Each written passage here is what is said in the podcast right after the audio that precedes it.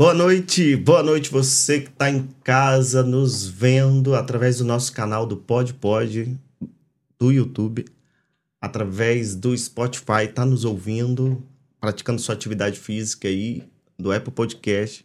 É um prazer enorme ter você aqui conosco. Não se esqueça de se inscrever no nosso canal.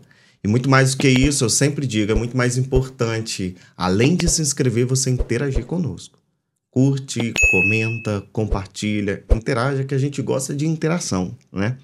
Esse é o 23 episódio. Eu disse para vocês que nós estamos trabalhando com mães, ah, episódios totalmente destinados às mamães.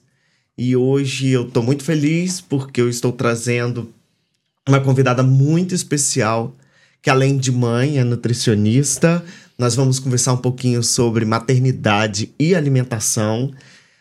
Boa noite, Camila.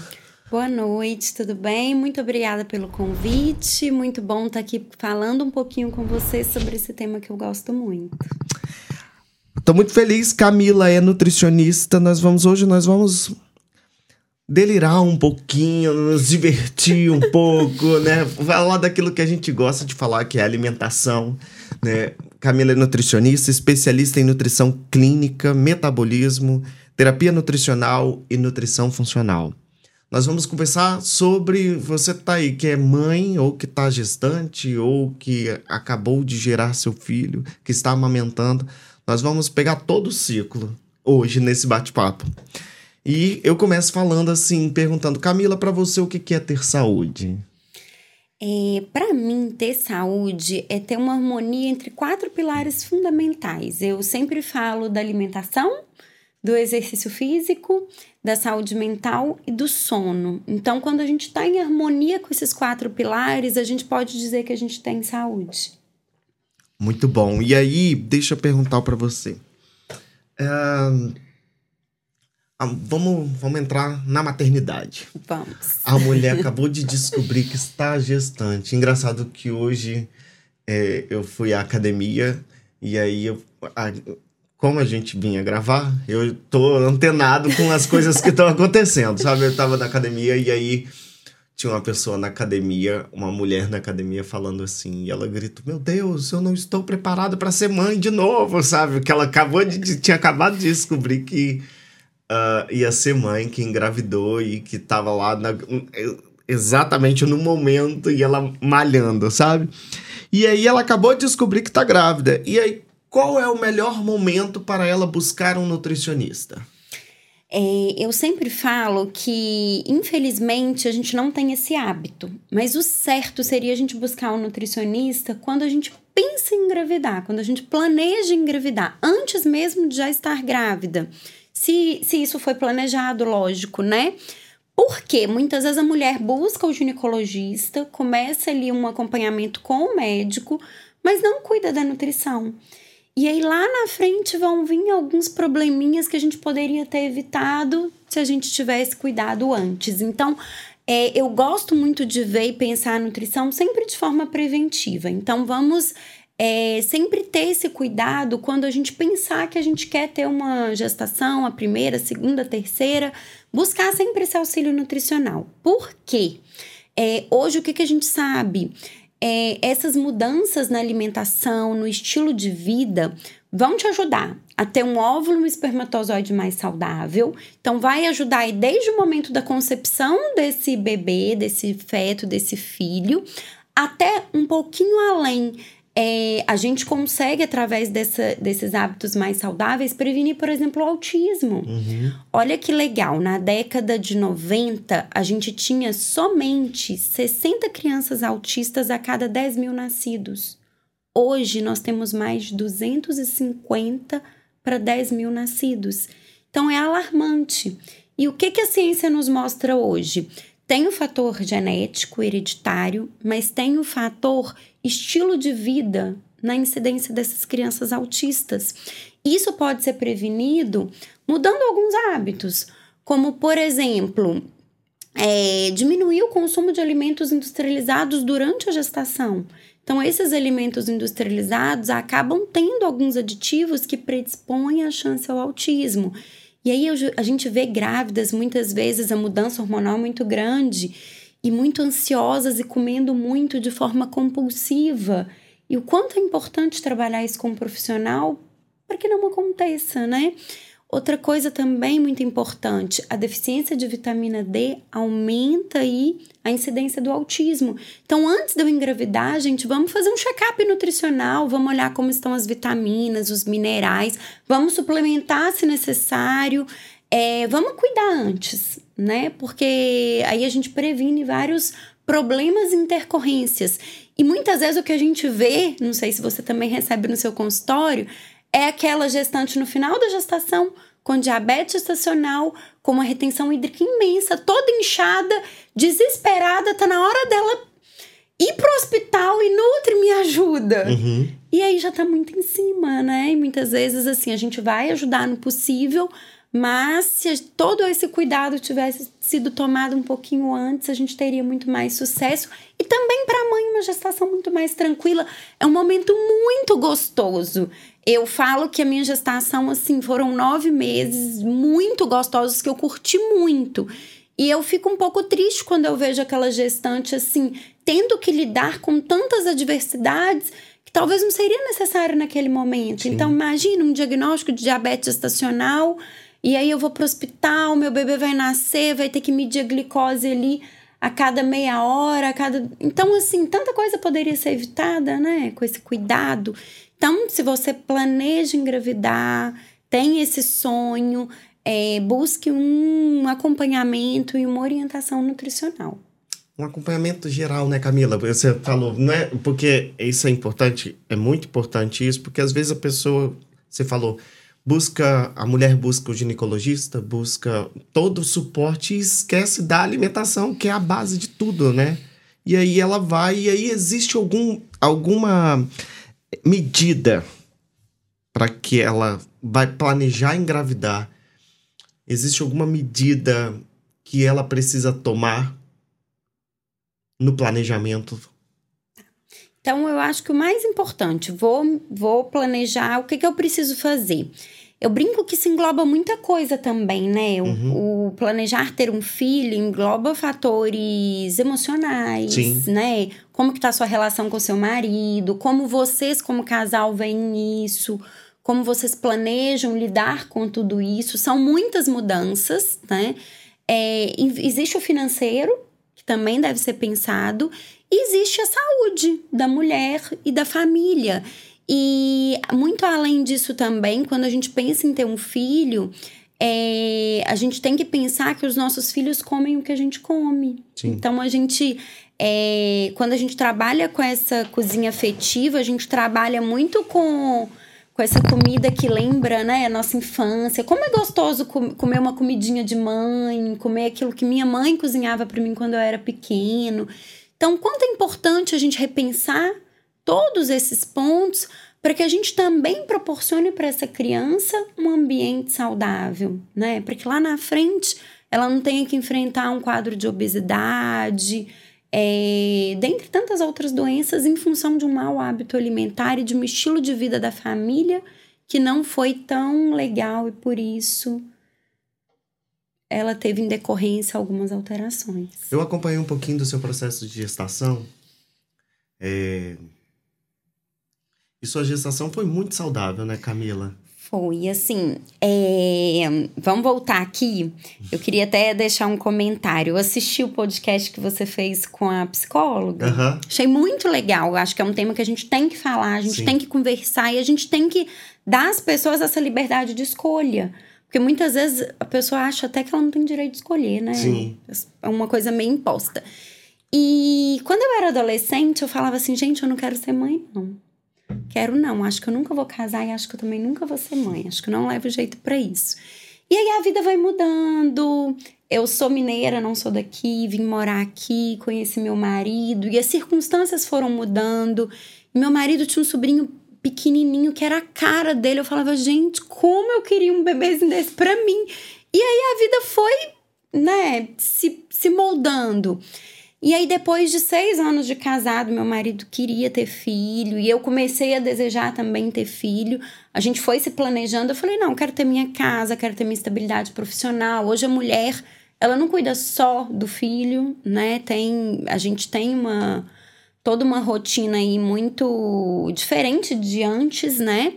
E aí eu quis me preparar para esse momento. E aí chegou a hora que eu falei: não, agora eu tô pronta, agora eu quero, é o momento, é a hora, vamos.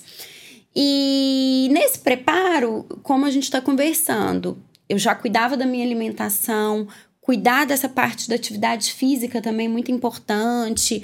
Agora, é, cada vez mais a gente tem espaços né, para a mulher fazer aquela atividade física mais voltada ali para o trabalho de parto, para quem tem o desejo de ter esse parto humanizado. Esse era um sonho para mim. Então, eu fui fazer fisioterapia pélvica, é, pilates, tudo voltado para ter esse parto humanizado. E aí eu compartilhava, as pessoas achavam até engraçado, que você anda em, com um barrigão de nove meses, eu andava agachadinha no chão e tudo. E, e é super tranquilo se você se programou para viver aquilo. E era o meu sonho e eu me programei para viver aquilo. E aí a minha gestação foi muito tranquila, foi muito. Eu não tive nada, não tive náusea, não tive enjoo, não tive nada eu tive um momento um pouquinho de dor na coluna e eu fico o dia todo sentado trabalhando, atendendo os pacientes. E aí eu queria evitar tomar qualquer tipo de medicação. E aí eu fiz acupuntura durante a gestação. E foi muito gostoso, foi muito bom. Eu sempre tento buscar por uma, uma terapia mais natural, uma terapia alternativa. E assim, ajudou, eu, a dor não evoluiu, foi bem legal e eu consegui até o final da gestação de uma forma bem tranquila. Muito legal. E aí, é, quais são os principais riscos e cuidados que a gestante ela precisa ter? O que, que pode surgir aí? Você já começou falando assim, que isso é fazer um mapeamento inicial no, né, descobrir o que está grávida, fazer um mapeamento, ou até antes de, de, da descoberta, né? No planejamento, fazer um mapeamento nutricional de vitaminas, minerais, é, hormonal, né? Tudo isso. É, quais são os principais cuidados e riscos que uma gestante precisa ter para ela e para o filho que está ali gestando, né? Então, é, o que acontece é que a partir daquele momento que a mulher está gestante, a demanda de nutrientes é muito maior. Então, seriam, digamos, demanda em dobro, né? De uhum. nutrientes, não necessariamente de calorias. Caloria. é, e aí a demanda de ferro, de vitamina D aumenta muito. Então, o que a gente mais vê no consultório é uma gestante que no início da gestação não fez um exame, esse, esse check-up nutricional inicialmente. E aí ela chega ali no meio da gestação, com seis meses, é, e aí ela tá com uma anemia. E aí a gente tem que fazer uma reposição do ferro. Ela tá com uma deficiência de vitamina D importante. E aí, como a gente tinha conversado anteriormente, isso pode ter uma repercussão negativa para a vida do bebê. É, então, tudo isso ela deveria ter visto inicialmente. O que eu vejo assim, de deficiências mais é, frequentes é mesmo a anemia e a deficiência da vitamina D, até porque hoje a gente se expõe menos ao sol, né? Muitas vezes a gestante também não cuidou de alimentos fontes de ferro, e aí a mulher ela já tem aquela perda mensal do ferro através da menstruação, aí ela já vem daquele ciclo de um ferro mais baixinho, engravida, não faz um acompanhamento e aí ela não tem esse ferro suficiente para ela e para o bebê. Isso pode comprometer o desenvolvimento do bebê. Então já aconteceu, por exemplo, assim no consultório, de uma gestante chegar com a bebê com os percentis na hora que ela ia fazer ultrassom muito baixos. A bebê dela não estava crescendo da forma que precisava crescer. Então, isso estava afetando a saúde do bebê dela. Isso pode até levar a um aborto, uhum. né? Essa, essa gestante não teve aborto, foi, ela conseguiu concluir a gestação, hoje ela tem uma bebê linda e saudável. Mas olha só, a que ponto podemos chegar se a gente não cuida desse. Se a gente não cuida aí dessa alimentação, dessa nutrição e dessa nova demanda de energia, de nutrientes que a gestante passa a ter, né? E aí a nutrição vai ser fundamental, inclusive para o desenvolvimento do bebê. E aí também, se você não teve essa reserva, digamos assim, de vitaminas, nutrientes adequadas durante a gestação, em função de uma alimentação que não foi legal, durante a amamentação você também vai ter essa deficiência. Sim. E aí é aquela gestante assim, nutre, meu bebê nasceu, meu cabelo caiu todo. Eu tô muito cansado, tô muito fadigado, eu não dou conta de fazer tudo que eu preciso fazer. E muitas vezes, na hora que a gente vai ver, existe ali uma deficiência de vitaminas, minerais. O cabelo caiu porque ela tá com anemia imensa. Então, assim, muitas, as, muitas pessoas me perguntam: nossa, o cabelo não caiu depois que você teve baby? Eu falei: não, mas eu cuidei dessa suplementação durante esse toda suporte, a né? gestação. Né? Eu tive todo esse cuidado, né? E é isso que a gente está falando. O paciente ele busca muito ginecologista, o obstetra, mas pouco esse cuidado com a alimentação. E nessa fase é fundamental. E aí, tanto para sua saúde, para sua qualidade de vida, quanto para a qualidade de vida do seu filho.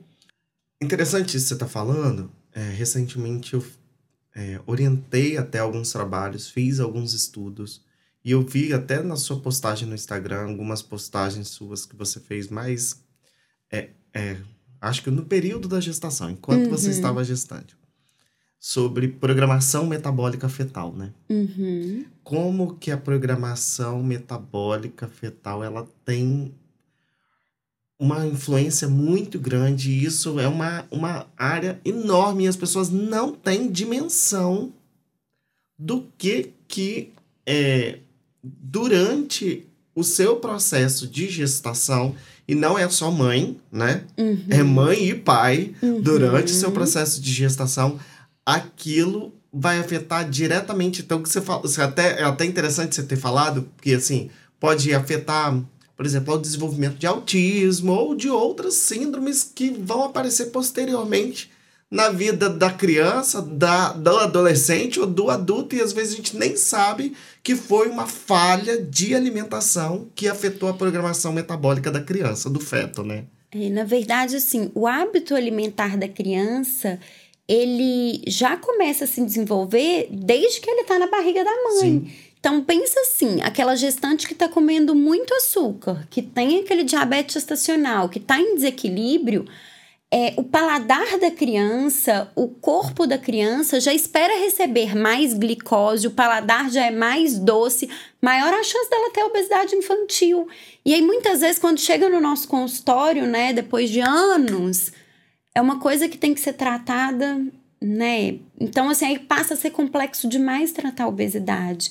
E aí, talvez, melhor do que a gente pensar em tratar a obesidade, por que, que a gente não pensa em se cuidar antes, né, de forma preventiva. Então eu sempre tento levar muito essa informação e eu vejo que até dentro da área da saúde, esses dias eu fiz uma postagem também. Meu bebê agora vai completar dois anos, e aí é, a gente começa a lembrar de algumas coisas, porque se encerra um ciclo muito importante, assim. É, eu levei no pediatra, o pediatra falou: Camila, agora é aquela hora que a mãe dá aquele respiro, porque a imunidade do bebê já está formada. Agora, a, a, assim, a chance de a gente ter alguma complicação é mínima. Praticamente não existe. O corpo do bebê já está bem formadinho, a imunidade já está legal. É, e aí a gente lembra também dessa questão da alimentação que muitas vezes não é falada. E aí eu estava até conversando esses dias um pouquinho é, com algumas pessoas e até pessoas da área da saúde, enfermeiras, que não tem essa informação, não que não sabe dessa importância. Aí eu tenho uma paciente que ela tem o desejo de ter um segundo filho e é enfermeira. E eu tava explicando isso pra ela. Ela falou: Camila, eu nunca li sobre isso, ninguém nunca me falou sobre isso. Eu falei: olha só, até dentro da nossa área, da área da saúde, é, isso ainda é pouco, digamos assim, explorado, né? Eu vejo que a ciência, isso tá um boom na ciência, assim, mas ainda tá começando a chegar para o paciente. E na hora que ele tomar é, a ciência do quanto isso é transformador, do quanto ele pode potencializar a saúde do filho, né? Porque nenhum pai, nenhuma mãe que quer engravidar quer ter um filho com nenhum tipo de alteração. A gente é. quer sempre dar o melhor para o nosso filho. E aí muitas vezes esse cuidado está na nossa mão, mas alguns descuidos acontecem por falta de informação, né? É, eu vejo assim algumas gestantes comendo algumas coisas e aí na hora que eu falo, olha, não faça dessa forma e tudo, aquilo traz uma consciência tão legal e ela fala, ó, oh, Nutri, agora eu já tô, não tô fazendo isso mais, tô seguindo essa orientação. E aí é, eu brinco que no consultório é muito bom atender a gestante. Por quê? Ela não pensa só nela, ela pensa no bebê. E é o paciente que mais é capaz de transformar o dia a dia em pouco tempo. Porque ela tem uma motivação que vai além dela. Então é muito legal esse amor de mãe, né? Desde uhum. daquele momento que você descobre que você tá grávida. Eu tenho uma razão muito maior do que só cuidar de mim. Eu tenho um filho para mim cuidar. E essa mudança acontece e o casal leva essa mudança para a vida. E aí quando o bebê nasce já tá mais fácil também, né? Essa transformação já aconteceu. Então a hora certa de buscar esse ajuda aí é nesse planejamento de que eu quero ter esse filho ou no momento que eu descobri que eu tô gestante. Eu sempre falo assim, que se as pessoas soubessem da importância, porque não existe essa cultura aqui, né? No, no nosso país, infelizmente, não existe essa cultura. Porque se as pessoas soubessem o quanto a alimentação é capaz de modificar e se você é, cria essa consciência, porque eu, eu sempre quando eu estudo programação metabólica fetal, quando eu estudei programação metabólica fetal, eu sempre eu na, imediatamente veio a mim as exatamente isso. Eu falei, cara, eu acho que para mãe é o que ela precisa, porque na verdade ela tá com essa motivação que você falou uhum. e ela tá pensando único exclusivamente no, no filho dela e ela quer um filho saudável. Todos os pais querem filhos saudáveis, né? Então, ao invés dela ficar se preocupando, né? Em busca médico, claro, eu não estou desmerecendo Sim. nada disso, né? Mas busca médico, faz exame, faz não sei o quê.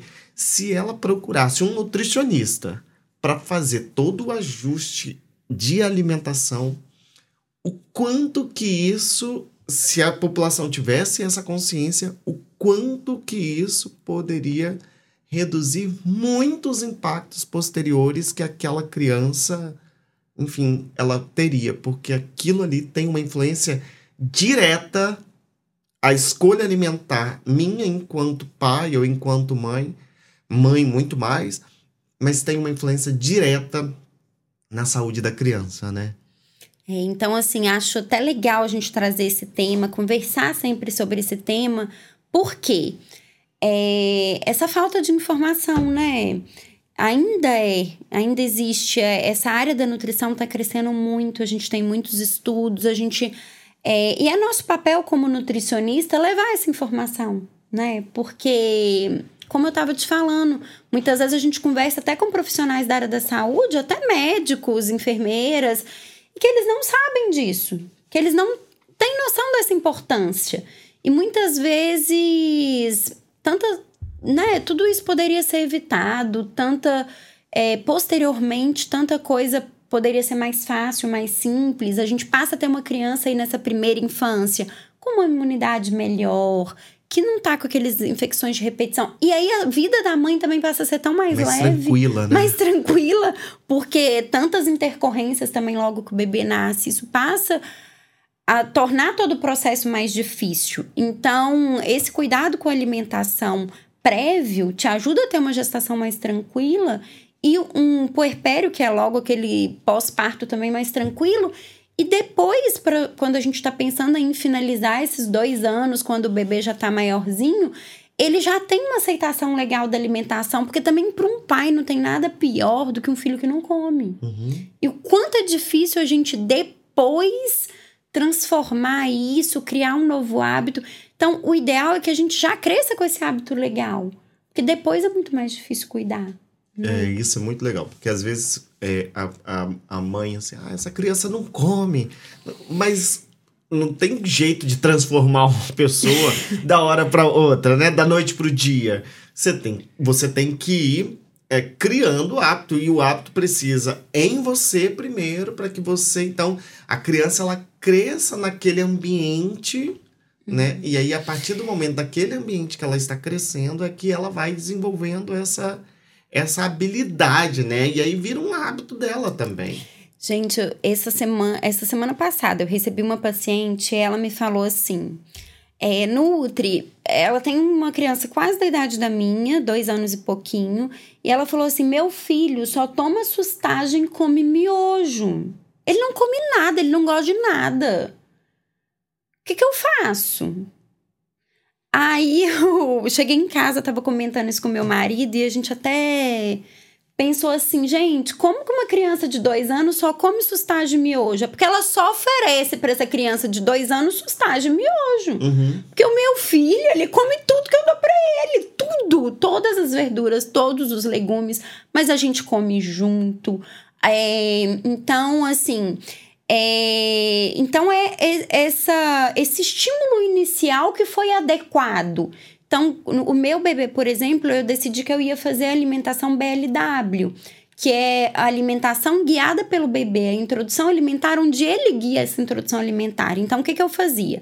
Logo no início, eu picava as frutas de uma forma que ele não pudesse engasgar, mas eu dava a fruta inteira para ele. Eu punha, é, ele tinha cadeirinha de, de alimentação, eu picava a fruta no formato correto e ele pegava, via textura, cheirava. Fazia muita bagunça. Gente, uma introdução alimentar é muita bagunça. É muito chão sujo, é muita roupa suja, dá muito trabalho. Mas é também tão prazeroso. Então, assim, e é tão é, compensador hoje olhar para o meu filho e ver que ele come tudo. E hoje ele é independente, hoje ele quer, ele quer comer com o garfo dele. Se eu quiser dar na boca dele, é ele que não aceita.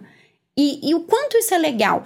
E aí, é, quando isso não é construído de uma forma da forma correta, né? Que isso é o correto. É, o que que acontece? Você deve receber no seu consultório isso. Adultos que falam assim: o croque me incomoda, essa textura não é legal para mim. E como é difícil fazer uma pessoa comer salada se o croque, se o mastigar incomoda. Mas sabe de onde veio isso? Da introdução alimentar. Sim. Onde a mãe amassava e muitas mães nem amassam. Elas batem no liquidificador e ainda peneiram. Para o bebê não engasgar de jeito nenhum e faz aquela introdução alimentar errada. E aí eu lembro que logo no início eu comecei até a postar no Instagram uns videozinhos do meu filho comendo, ele comendo mamão, e eu dava mamão com casca. E foi uma chuva de crítica. Porque as pessoas não têm a informação correta, achavam que eu estava fazendo errado com o meu bebê. E assim, é, é muito. E aí depois que elas viram que o meu bebê comia, porque logo nos primeiros vídeos aquilo assustou muita gente. Eu recebi crítica de muito, muita crítica. E aí, na hora que as pessoas viram que estava dando certo, elas começaram a me mandar mensagem assim: Nutri, minha sobrinha teve filho, o filho não come nada. Eu quero que vá em você para você ensinar ela a fazer isso que você fez com o seu filho. Então, olha só, o quanto é importante assim a gente levar essa mensagem, ensinar a forma correta de fazer essa introdução alimentar. O que eu vejo ainda, Elber, é, quem pensa em introdução alimentar e fala assim, vou levar o meu filho na nutricionista, porque tá no, ele completou seis meses e nós vamos começar a introdução alimentar. Muitas vezes existe uma orientação vaga do médico pediatra. Uhum. Só que o pediatra ele não vai te ensinar detalhes dessa alimentação, como fazer, como preparar, como tornar atrativa Igual eu te falei, meu filho comia tudo picado inteiro. Então, como que você vai fazer isso para que ele não engasgue, para que ele aceite? Então, é o nutricionista que vai trabalhar tudo isso com você, com seu bebê, e juntos a gente vai construir. Agora, quando a criança já tem dois anos e meio e só toma sustagem e come miojo, é possível mudar? Sim, é possível mudar, mas é um desafio, concorda comigo? Com certeza. Um grande desafio, é. porque a textura para ela já vai ser horrível. É, já tem um tempo que ela tá acostumada. E o, a sustagem ainda é na mamadeira, nem é no copo. Meu filho bebe água no copo e não entorna na roupa. Porque eu construí um processo desse com ele. Aí a gente tem uma criança de dois anos e meio que come miojo e toma leite com sustagem na, na mamadeira. Então, assim, isso co compromete até um pouco a fala, a, a questão auditiva, a língua, tanta coisa, né? É, eu vejo assim, o tanto que meu bebê conseguiu desenvolver porque a gente fez esse processo legal. Então, é muito importante a gente buscar o nutricionista. É o nutricionista que é o profissional responsável por guiar essa introdução alimentar, por dar essas instruções certinhas e, e para que você tenha aí é, mais sucesso nessa introdução alimentar. Porque dificilmente uma mãe que seguiu todas as etapas vai ter um filho que não se alimenta bem. É, em uma certa idade começa um pouco de seletividade, é normal. Mas o meu filho, eu brinco que ele come quase dentro do meu prato. Então, tudo que eu comer, ele vai comer. Claro. E como eu, eu, no meu prato sempre vai ter, uhum. se por algum momento ele tiver uma seletividade, ele vai ver ele de novo. E aquilo vai voltar. Então, é a criação desse ambiente saudável que se eu cuidei desde lá do início da gestação, eu, meu marido, se a gente mudou essa rotina em casa, isso vai fluir de forma leve, saudável. E aí isso deixa de ser um peso, porque aí o que, que eu vejo? A criança só come miojo e sustagem e o momento da alimentação naquela família é um terror. Porque a mãe briga com o menino, menino, tem que comer, não aguento mais. Aí ela começa a gritar e ele começa a relacionar aquele momento de comer como uma coisa um ruim. Trauma, né? É um trauma, porque todo, todo, todo dia que eu vou me. eu vou almoçar, eu vou fazer minha refeição, minha mãe briga comigo. Mas muitas vezes essa introdução que não foi legal. É, porque na verdade, eu recentemente até fiz uma. Eu até é, fiz um atendimento a uma família, né? Uhum. E tem uma criança de dois anos. E aí ela falando comigo: olha, eu não tenho problema com, com a criança. Ela come de tudo. Ela tá comendo aos poucos, ao, ao passo dela, acho que ela tinha dois, três anos, não me lembro. Tá comendo aos poucos, ela come de tudo nos passos dela. Mas é, é difícil ela aceitar algumas coisas, por exemplo. Aí eu falei com ela: faz o seguinte porque isso é comum também, né? Uhum. Dissociar a hora da família comer da hora da criança comer. Né? Vamos dar comida para as crianças é. primeiro, depois a gente come, depois, né? E aí a comida dela é preparada de forma diferente, é uma papinha, é uma coisa. Enquanto isso, a comida né, da família está sendo. E, e, isso é muito comum, mais comum do que a gente pensa. Né? E aí eu falei com ela assim: olha, nesse momento, não se preocupe com é, é, já que ela tem facilidade, ela aceita tudo, não se preocupe com bagunça, com o que ela está fazendo, não se preocupe com isso. O mais importante ela, ela, ela entender este momento da família, da refeição familiar, que é um momento interessante, que é um momento para ela ver o que, que você está comendo, para ela ver o que, que você está no seu prato, no prato do, do pai dela, para ela ver e ela começar ali naquele momento assim. Aí ela falou assim: ah, mas eu fico preocupado se ela tá comendo, se ela não. É, é, como é que tá a saúde dela? Aí eu fiz toda a anamnese dela, toda. Eu falei: olha, ela está super bem dentro do normal, né? o, o percentil dela, o crescimento dela tá todo adequado, tudo certinho. Então não se preocupe com isso. A gente, nós vamos monitorando esse crescimento porque ela está dentro da, dentro da normalidade. Mas o mais importante é não dissocia. Sim, isso é muito importante. É, quando a gente começou a introdução alimentar com seis meses, o que, que eu fazia? Café da manhã, meu bebê ia comer uma frutinha. Eu trazia a cadeirinha dele, punha junto da nossa mesa e eu comia, ele comia junto, ele me via comendo. É, eu tentava comer a mesma fruta que ele estava comendo para comermos juntos. É, e outra coisa que é muito importante, a gente resgatar também esse comer à mesa, uhum. com a uhum. família. Hoje muita gente me fala que come no sofá, vendo televisão. e aí começa a surgir. Ele come, mas não viu o que comeu, não mastiga bem o alimento. Isso tem outras repercussões negativas também. É, e muitas vezes o que eu observo, Elber, é que as pessoas não querem ter trabalho. É. Gente, vai dar trabalho, vai sujar. É, uma coisa que eu faço hoje, eu, eu tenho um adaptador da cadeira, eu ponho o meu prato do meu bebê do lado e muitas vezes ele enfia a mão dentro do meu prato. Eu não acho aquilo legal, eu não gosto que alguém enfie a mão na minha comida, mas eu não brigo com ele. Eu falo, filho, no seu também tem, ou eu até pego um pedacinho do meu, ponho no dele. É, o que eu observo é que algumas pessoas, elas querem assim, quer que o bebê come, mas não pode pingar nada na roupa do bebê, se cair aqui, a mãe já passa uma colher, não entrega a colher na mão do filho. Na hora que o bebê termina de almoçar, a mesa não pode estar tá sujo, o chão não pode estar tá sujo. Então não existe essa introdução alimentar. Não tem jeito. Nem porque, nós. Porque o meu termina de comer.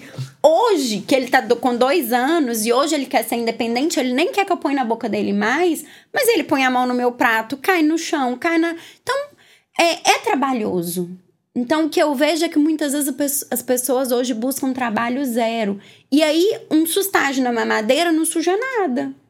E talvez um miojo suje menos. Não sei como que é, é como que é ofertado esse miojo aí. Então, e aí o que, que a gente vê?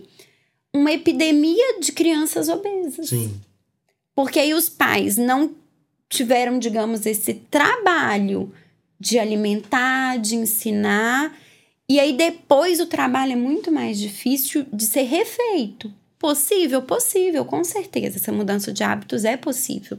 Mas é mais difícil. Isso começa a causar um impacto também na criança. Que a criança vai para a escola, ela tá acima do peso. Esses dias eu atendi um menininho de 7 anos, de partir o coração. Ele falou: Tia, eu pedi minha mãe para trazer aqui, porque na escola os meninos ficam rindo da minha barriga.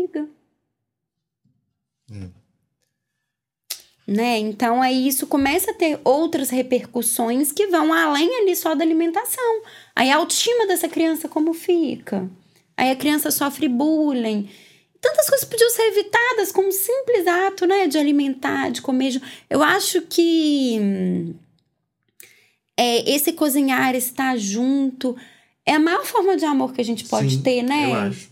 Né? Eu acho que eu acho momento... que você falou é, um, um alguns minutos atrás sobre é, a alimentação afetiva, né? A alimentação tem esse papel de unir, de apreciar, né? Sentar à mesa e é, um preparo bom, que mesmo que assim, claro, não dá para fazer isso todos os dias nessa vida corrida que a gente leva.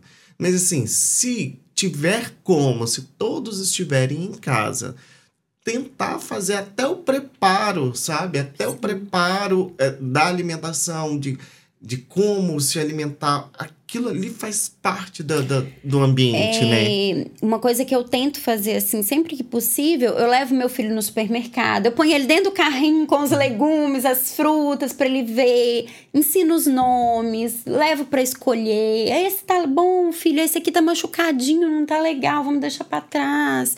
Então, e, e, a comida tem todo esse papel. Sim. É a escolha, é o preparo, é o comer junto. Essa questão de comer separado, nossa, não dá, gente. Vou dar a comida da criança, depois, depois eu como Isso aí é muito Isso comum. não dá, né? É. Isso não pode acontecer, principalmente nessa etapa de aprendizado, desse primeiro contato da criança com a comida. E cabe a nós tornar esse momento, assim, prazeroso, positivo, é, porque depois que aquele hábito já está formado, a criança come sozinha no quarto dela, a criança come no sofá. Tão difícil reverter esse processo, né? É. Então vamos criar desde o início um processo que seja natural, saudável, que seja leve. Eu falo muito isso. A importância da nutrição ser leve, de ser o natural ser o, o, o saudável. Porque aí flui tranquilo. Eu não tenho que brigar com meu filho para ele comer uma fruta. Ele gosta da fruta, ele conhece a fruta e ele come. E aí, é, agora também começa a surgir, assim, principalmente para mim que tentei fazer tudo bem legalzinho aí nesse, nessa etapa inicial. Ele vai para a escolinha, ele tem contato com um biscoito, com uma. É, então, ele vai comer em algum momento? Vai, eu sei que ele vai comer. Mas aquilo vai ser uma exceção, porque na hora que ele chegar em casa, não tem. E ele tem a fruta que ele gosta e ele vai me ver comendo a fruta.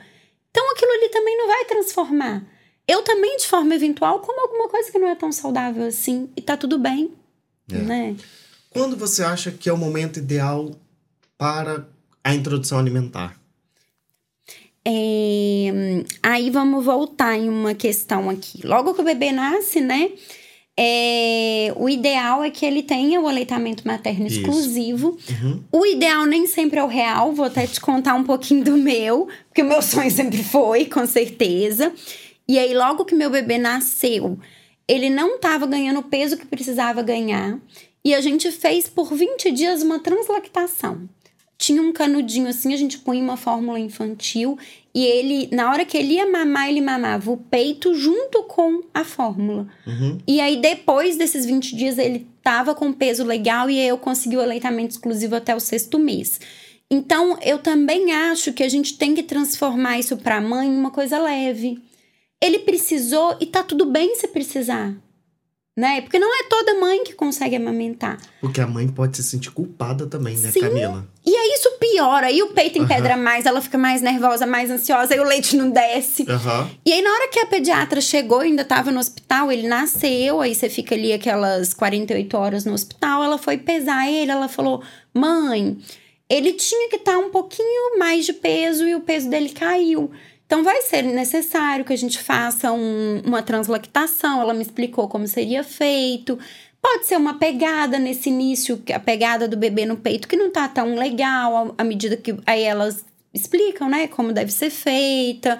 É, e à medida que ele foi mamando, a produção de leite também vai aumentando, Isso. o leite vai descendo mais, e tudo é normal, pode acontecer. E assim, comigo aconteceu, a gente usou a fórmula por 20 dias. Depois, na próxima consulta com o pediatra, o peso estava adequado, eu já tinha mais leite. E aí a gente tirou e ele ficou até o sexto mês com aleitamento materno exclusivo. E aí, o que, que é muito importante? Aleitamento materno exclusivo se o bebê só mama no peito. Não precisa dar água, não precisa dar chá. Que aí começa a avó querer dar um chá para cólica. É, a tia, a cuidadora, muitas vezes a pessoa que te ajuda. Ai, dá um chazinho, dá isso. Gente, o leite materno é o melhor alimento para prevenir cólica. É, para evitar aí diversas alterações que a criança pode ter. Muito comum as crianças também terem refluxo, né? Refluxo. Uhum. Então, o leite materno vai ser o melhor alimento para prevenir tudo isso. Então, se a criança tá mamando no peito, tá tudo certo. Ela vai ter tudo que ela precisa, não precisa complementar com nada. E é muito comum quando a criança tem esse choro logo que nasce, todo mundo achar que é fome, que o leite da mãe é fraco. Gente, nenhum leite materno é fraco, porque o corpo tira sua. Você pode ficar com deficiência nutricional, mas no seu leite vai ter. Então, ele tira da reserva materna para para que o leite esteja adequado. Então, a mãe ter ciência disso, tá segura com isso, porque o que eu vejo acontecer é a criança começa a chorar, todo mundo na casa começa a falar que é fome, a avó, a tia, a pessoa que te ajuda nos cuidados com o bebê, e aí você começa a dar uma fórmula infantil pro seu filho, achando que é isso e não é. Então, ter um profissional que explique isso para a mãe, que acalme a família, que oriente de forma adequada também é muito importante, né? E aí, no sexto mês é a hora de começar a introdução alimentar. Existem várias formas de fazer essa introdução alimentar. Não existe certo ou errado, existe uma decisão da família. E aí vocês têm que conversar e chegar num consenso. Eu quero fazer dessa forma para o meu bebê. Eu fiz essa BLW, mas eu fiz mista. É, a BLW, se você deixa só ela, a criança pode comer muito pouco também e não ganhar o peso adequado, né? É, no, no sexto mês é uma introdução alimentar. É, mas ainda a criança precisa amamentar no peito, ou se não tem peito, tem que tomar a fórmula infantil para complementar. E aí, a partir de um ano, é, essa alimentação já é capaz de suprir todas as necessidades do bebê e já não é tão necessário o peito ou a fórmula para complementar a alimentação. Mas o, a Organização Mundial da Saúde fala que até dois, Dois três anos, anos é a idade ideal dessa amamentação. O meu foi até oito meses, porque eu saía para trabalhar. E aí, como não tem a sucção, a, a produção diminui muito. E aí, eu amamentei mais ou menos até oito meses. Mas foi muito bom, assim, o período. E aí, com oito meses, meu bebê também já comia de tudo. E a gente não precisou fazer complementação. Então, foi bem tranquilo. É, como tudo na vida, aquilo que você falou, existe o ideal e o real, né? Então, né, cada contexto familiar é um contexto familiar diferente, cada realidade é uma realidade diferente. O que existe de ideal, de que todos os profissionais vão buscar fazer, é exatamente isso. Os seis primeiros seis meses de aleitamento, Exclusivo. de exclusivo, e depois então começa a fazer a introdução, que parte a decisão, e, e mas existem as variações que, o- que podem acontecer e ok acontecerem. E tá tudo bem tá se tudo bem, acontecer, né? Para isso, um profissional é adequado para que ele possa para que ele possa te, te acompanhar, fazer o seu acompanhamento. E uma coisa que você falou que é muito importante também, que durante o processo do aleitamento, que a mãe, é, é, é, o nosso, o organismo da mãe, ela re- é, é, é, retira, né, essa, essa toda a parte de nutrição e direciona ao leite é aí que a gente precisa também de um cuidado da nutricional da, ma- da mãe, né? Sim. É, eu falo, gente, eu acho que eu fui a mamãe mais suplementada do Brasil. Porque, assim, como eu sabia disso tudo, Aham. Eu fazia exames a cada dois meses, exames completos. Eu deixava meu obstetra doido. Ele queria pedir o basicão do basicão. Não, Camila, um hemograma só. Eu falava, não, doutor, a gente vai fazer um hemograma com uma ferritina, com ferro sério. Ele falou, não, mas a gente vai fazer tudo isso. Vamos fazer, doutor, todos esses exames. Porque muitas vezes a gente vê também o médico querendo economizar no exame. Sim. Eu falava, não, nós vamos fazer, eu já vou lá, já vou tirar o sangue. E aí vamos ver como tá tudo. E aí eu ia repondo B12, vitamina D, ácido fólico, a- o ferro. E aí, pós-gestação, eu faço isso também a cada três meses. Aí, até o tempo que eu amamentei, eu fiz, fiz a reposição de vitaminas e minerais. E depois que eu deixei de amamentar, e aí eu comecei a trabalhar, e a rotina é bem corrida. Hoje eu faço reposições também, assim, eu faço um booster mitocon- mitocondrial para me dar mais energia, mais disposição. Meu bebê ainda não dorme a noite toda. Então, quando você até me perguntou dessa questão da saúde, né? A saúde da mãe fica comprometida, digamos assim.